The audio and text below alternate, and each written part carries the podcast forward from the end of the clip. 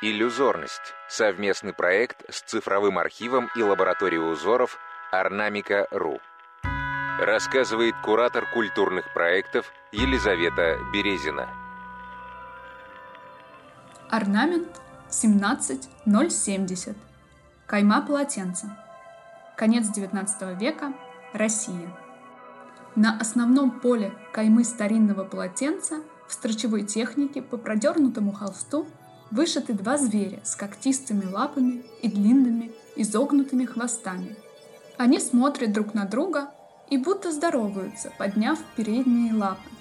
Обычно в русских вышивках так изображаются львы или барсы. Тело зверей покрыто мелкими розетками, вышитыми разноцветными нитками светлых оттенков.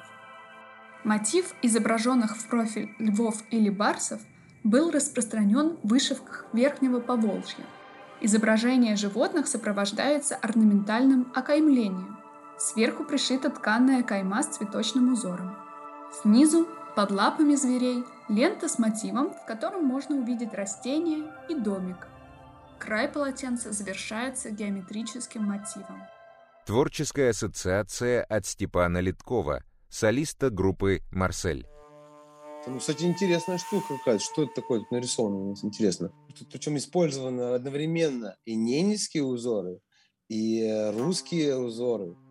И посередине это что такое? Это что-то какой-то опасный зверь, я вижу. Похож он то ли на росомаху, то ли на лису, то ли на тигра какого-то.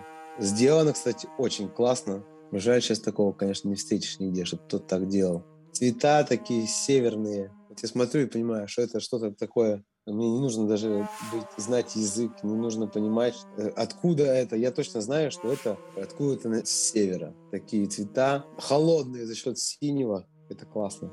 То есть это, получается, полотенчик, для которого не нужен вообще язык. Оно само по себе говорит. Но вот эти вот звери посерединке, такого я, если честно, не видел никогда. Даже не понимаю, что это. Изучить узор можно на сайте ornamica.ru slash podcasts.